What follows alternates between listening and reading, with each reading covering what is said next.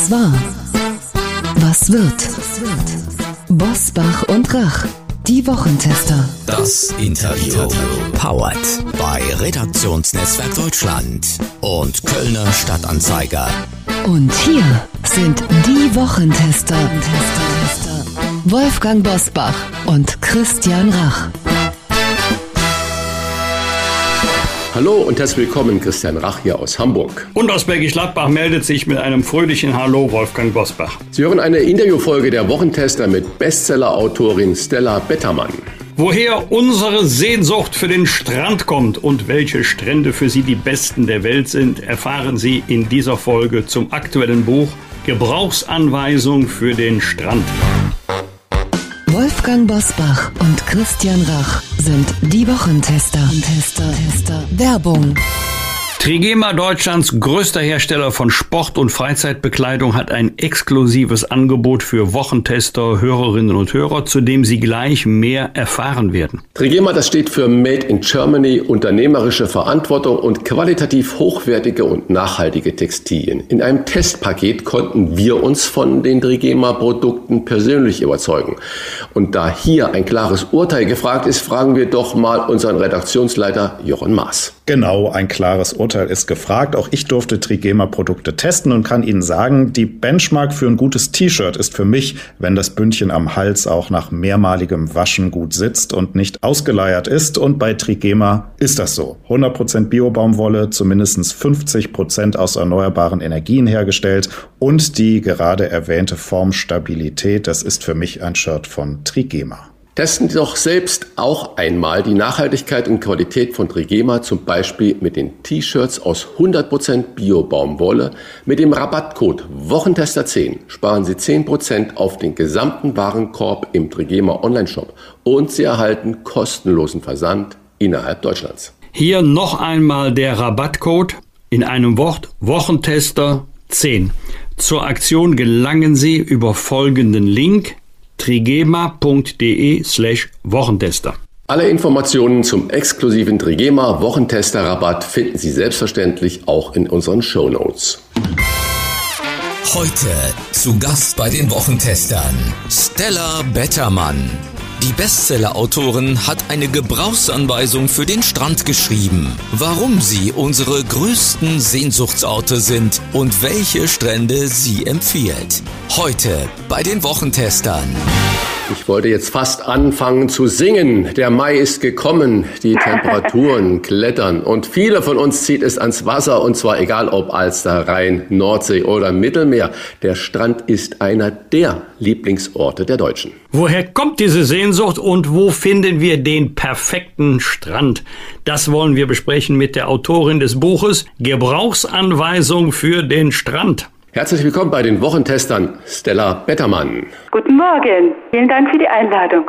Frau Bettermann, vermutlich erwischen wir Sie jetzt am Strand. Sie leben in München am schönen Isarstrand. Können wir davon ausgehen, dass Ihr Hausstrand auch der Lieblingsstrand ist? Ich mag ihn schon sehr gerne, ja. Ansonsten muss ich sagen, der Lieblingsstrand bei mir ist der Strand, bei dem ich mich gerade befinde und wohlfühle. Ich mag viele Strände. Ich, ich kann es nicht einschränken. Sizilien ist ja für viele so ein Sehnsuchtsort und man sagt immer, die haben nicht so schöne Strände. Doch, die haben unglaublich schöne Strände, nur ich habe noch keinen schönen Strand gesehen, der so vermüllt ist, und zwar zuhauf wie in Sizilien. Also deswegen ist es nicht immer der schönste Strand, der, wo ich gerade bin. Ja, ich trinke Uso. Was trinkst du so? War ihr erster großer Bucherfolg. Sie haben eine griechische Mutter und deshalb als Kind oft die Sommerferien bei den Verwandten in Piräus verbracht. Wie groß ist die Leidenschaft für die Strände in Griechenland und welchen können Sie uns und unseren Hörer, Hörerinnen dann da empfehlen? Also ich mag griechische Strände schon sehr gerne. Es gibt ja wunderbare Strände dort. Ich liebe auch Sandstrände. Manche Leute mögen ja den Sand äh, nicht so gerne, die meisten aber schon. Ja, empfehlen ist immer so eine Sache. Ist alles auch ein bisschen Geschmackssache. Manche mögen es gern laut mit Trubel wie auf Mykonos und Beachclubs. Andere mögen es eigentlich nur, wenn es so einsam ist, dass es noch nicht mal einen Liegestuhlverleih gibt. Empfehlen könnte ich den schönen Plackerstrand auf Naxos. Das ist ein langer Dünenstrand. Der ist nicht zu voll. Ja, und viele andere. Ja, das wird sich nach dem Interview jetzt ändern. Ja, aber der, der ist wirklich lang, der hat viel Platz, da können viele hin. Deswegen gebe ich auch keine Strandtipps so gerne, dann sind nämlich die Strände auch schon wieder überfüllt. Ja, man kann schon mal Tipps geben, denke ich. Sie haben für Ihr Buch die Kulturgeschichte des Strandes recherchiert und schreiben über Strandmode genauso wie über die Historie des Strandes. Wann und wie wurde der Strand zu einem Art Sehnsuchtsort? Ja, das hatte unterschiedliche Wurzeln. Ich denke mal, in der Antike sind die Menschen an den Strand gegangen. Immer schon sind die Menschen an den Strand gegangen. Äh, am Strand gab es Entspannung. Ähm, das Wasser beruhigt uns und in frühen Zeiten war wahrscheinlich auch die Nahrungssuche ganz zentral. Aber die Strandbewegung, wie wir sie jetzt noch kennen, die eher moderne Strandbewegung, begann mit dieser Rückkehr quasi in die Natur. Es ging mehr oder minder in Brighton los. 1763 gab es da schon erste Kurgäste.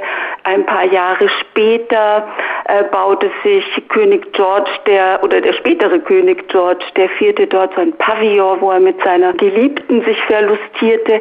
Und dann kam eben der ganze Adel da kam die gute Gesellschaft und schließlich kamen aber eben auch die normalen Werktätigen, die dann damals langsam äh, mal einen freien Tag abbekommen haben, damit sie sich auch mal ein bisschen erholen können. Schließlich wurden Bahnen, ähm, also das Eisenbahnnetz wurde ja ausgebaut, ähm, nach Brighton äh, und in andere Strandorte verlegt. Und so ging das los mit dem Strandkult. Die Leute fuhren hin, um sich zu amüsieren. Es galt plötzlich als gesund, in der Seeluft rumzusitzen, Beine mal ein bisschen auszustrecken, gab aber da auch viel andere Vergnügungen, Spielhallen, Tanzveranstaltungen in Strandnähe, solche Dinge. Sehen Sie da einen kompletten Unterschied zu den Bergen, wenn Sie sagen, man fuhr zum Strand, um sich zu amüsieren, schwimmen, Sport machen und relaxen? Sind das heute immer noch die Attribute der Strandbesucher im Gegensatz zu denjenigen, die in die Berge ziehen, die die Natur, die Ruhe und den weiten Blick schätzen? Ich glaube, weiten Blick hat man am Strand ja auch. Also zumindest wenn es ein Meeresstrand ist oder der Strand an einem großen See, hat man ja auch einen weiten Blick. Ich finde immer sehr schade, wenn man so eine Konkurrenz macht. Die einen sagen, ach ja, ich gehe nur in die Berge, Strand finde ich total langweilig und die anderen sagen,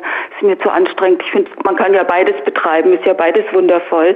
Natürlich geht es immer ein bisschen um das Naturerleben, wahrscheinlich auf den Bergen eher, aber da kann man auch Sportveranstaltungen haben, die ganz schön viel Trubel haben, also beim Skilaufen beispielsweise oder ja, so Après-Sachen sind ja auch oft trubelig und genauso kann man es ruhig haben und genauso ist es mit dem Strand, da kann es auch sehr ruhig zugehen. Es ist tatsächlich aber so, dass der Großteil der Leute am Strand urlaubt. Also es sagt zwar immer jeder nur am Strand rumliegen, das ist doch langweilig, aber tatsächlich gehen die meisten doch an den Strand. Über Ihren Hausstrand an der Isar haben wir schon kurz gesprochen. Der am weitesten entfernte Strand, den Sie besucht haben, ist der, Achtung, da kommt man mit dem öffentlichen Personennahverkehr nur schwer hin, 13.581 Kilometer entfernte, ich hoffe, ich spreche jetzt richtig aus, Cottesloe Beach in Westaustralien. Wenn ich das richtig im Kopf habe, ist das in der Nähe von Perth. Ich muss jetzt eben meinen Rechner von Feuchtigkeit befreien. Lohnt sich die lange Anreise? Ja, heutzutage denkt man da schon ein bisschen drüber nach wegen des Fliegens, ja. Ich fand, dass es sich gelohnt hat. Tatsächlich äh, ist das, also ein wundervoller Strand mit Surfern und haut einen richtig um, wie toll es dort ist. Tatsächlich erreicht man den aber auch wirklich mit dem Nahverkehr, denn die Bewohner von Perth fahren dort mit einer Art Metro hin. Für die ist das gar kein spektakulärer Strand, sondern die fahren da mit der Metro hin, so wie wir ins Freibad. Da sind viel Kids unterwegs mit ihren Surfbrettern, so wie bei uns die jungen Leute oder die, die Jugendlichen zum, zur Bolzwiese fahren, fahren die dort zum Surfen und kommen da tatsächlich mit so einer S-Bahn oder Metro hin. Und das finde ich immer ganz faszinierend, wenn der Strand zum normalen Alltagsleben dazugehört. Das gefällt mir persönlich immer besonders gut. Das können natürlich nur sehr wenige Leute für sich in Anspruch nehmen, den Strand zum normalen Alltag zu erklären. Und über 13.500 Kilometer zu fliegen, da haben vermutlich viele Menschen auch ein Problem. Und die Woche ist mir eine Zahl aufgefallen. Die Buchungssituationen an Nord- und Ostsee haben die Buchungslage der Deutschen auf Mallorca bei weitem überholt. Und daraus resultiert äh, die Frage, gibt es an Nord- und Ostsee den perfekten Strand oder muss man dafür doch weiterfliegen? Was macht der perfekte Strand aus? Das ist natürlich sehr subjektiv, ja. Also wie gesagt, der eine möchte gern Trubel haben, das ist ein perfekter Strand, wenn da ganz viel Strandbars sind, der andere möchte viel Ruhe haben. Also natürlich sind Strände bedroht, natürlich ist aus Umwelthintergrund ähm, der beste Strand und der perfekte Strand der Strand, wo man eben nicht 13.000 Kilometer hinfliegen muss, sondern vielleicht sogar mit dem Fahrrad hinfahren kann, so gesehen. Das sind natürlich die Glücklichen dann die, die an der Ostsee wohnen. Naja, das ist natürlich von Bielefeld aus schwer, mit dem Fahrrad dahin zu fahren. Also geben Sie denen mal so einen Tipp. Nach was sollte man denn suchen, wenn man den Strand nur als Erholungsort sieht? Frau Bettermann, ich komplettiere das mal. Ein ja. eigenes Erlebnis. Gibt es nicht Widersprüche, die in uns selber wohnen? Das war allerdings nicht West, sondern das war Ostaustralien. Da wurde beworben ein äh, naturnaher Strand, eine unbewohnte Insel, weißer Sand. Also übrigens, es war kitschig, Schön. Nach einer halben Stunde kam die erste Frage, gibt's hier keine Liegestühle? Nein, hatten wir Ihnen ja gesagt, unbewohnter Strand. Nach einer Stunde, äh, ich habe gerade gebadet, wo sind hier die Duschen? Nein, Duschen gibt es keine. Das endete dann bei der Frage, wo ist hier die Toilette? Und dann hatte der Reiseleiter die Nerven verloren und hat in Richtung Gebüsch gezeigt. Wollen wir nicht gerne beides haben? Diese Naturbelassenheit, aber mit Zivilisationsgegebenheiten, die uns das Leben bequem machen glaube, die meisten Menschen wollen das, ja, das ist richtig. Und das ist vielleicht eben auch oft der Fehler, also hat sich ja auch gezeigt, deswegen sind wunderschöne Strände mittlerweile oftmals gar nicht mehr schön, da sind zu viele Menschen, da sind zu viele Liegestühle. Ich kenne tatsächlich aber auch Leute, für die ist ein Stand, Strand tot, die gehen da nicht mehr hin, wenn es tatsächlich Liegestühle gibt. Die legen sich lieber mit dem Handtuch unter eine Tamariske und versuchen ganz umweltbewusst äh, zu sein und finden es schrecklich, wenn zu viele Leute wo sind. Aber es gibt nun mal leider viele Menschen, das muss man auch sagen, man kann denen auch nicht ausweichen. Die Suche nach einem einsamen Strand, ja, wie soll ich sagen, die ist auch so ein bisschen hoffnungslos mittlerweile. Lang bleibt der nicht einsam oftmals. Gibt schon ein paar ganz ruhige Strände noch auf der Welt, aber wenige. Und Sie haben recht, manche Leute wollen gerne einen ruhigen Strand, aber dann denken die sich, okay, jetzt hier im Sand einfach liegen und wo ist die nächste Toilette und warum verkauft mir keiner eine Cola? Beides kann man nicht haben. Welches sind die drei überschätztesten Strände oder wo Sie sagen, das sind wirklich Flop, Leute, geht da nicht hin? Also es gibt ja Internetlisten tatsächlich. Das ist einer der äh, schrecklichsten Strände mittlerweile der Strand von Ipanema bezeichnet, was man ja gar nicht denken sollte. Man denkt, ach Ipanema und es gibt ja... Wir sind in Rio. Lied.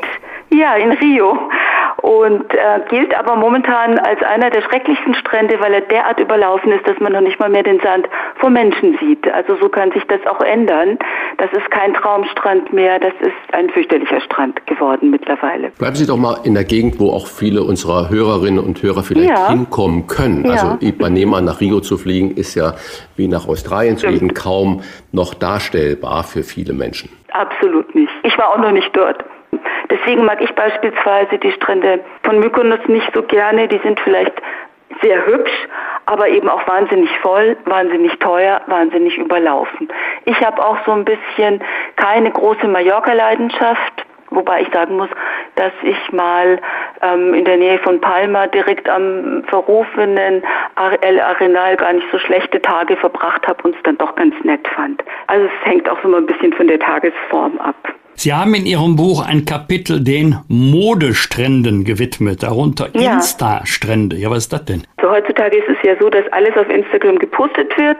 Ähm, es gibt hier nichts, was da nicht gepostet wird äh, und äh, einige Strände sind dann eben wahnsinnig im Trend. Und da muss man quasi gewesen sein, um dann hier ein kleines Bildchen loszulassen. Zum Beispiel Sakinsos, dieser Shipwreck-Strand, da hat jeder schon mal Fotos gesehen davon. Türkisfarbenes Wasser, so ein, so ein ja, bisschen romantisch aussehendes altes Wrack. Alle gehen dahin, knipsen sich ab. Das ist natürlich auch eine Art Massentourismus.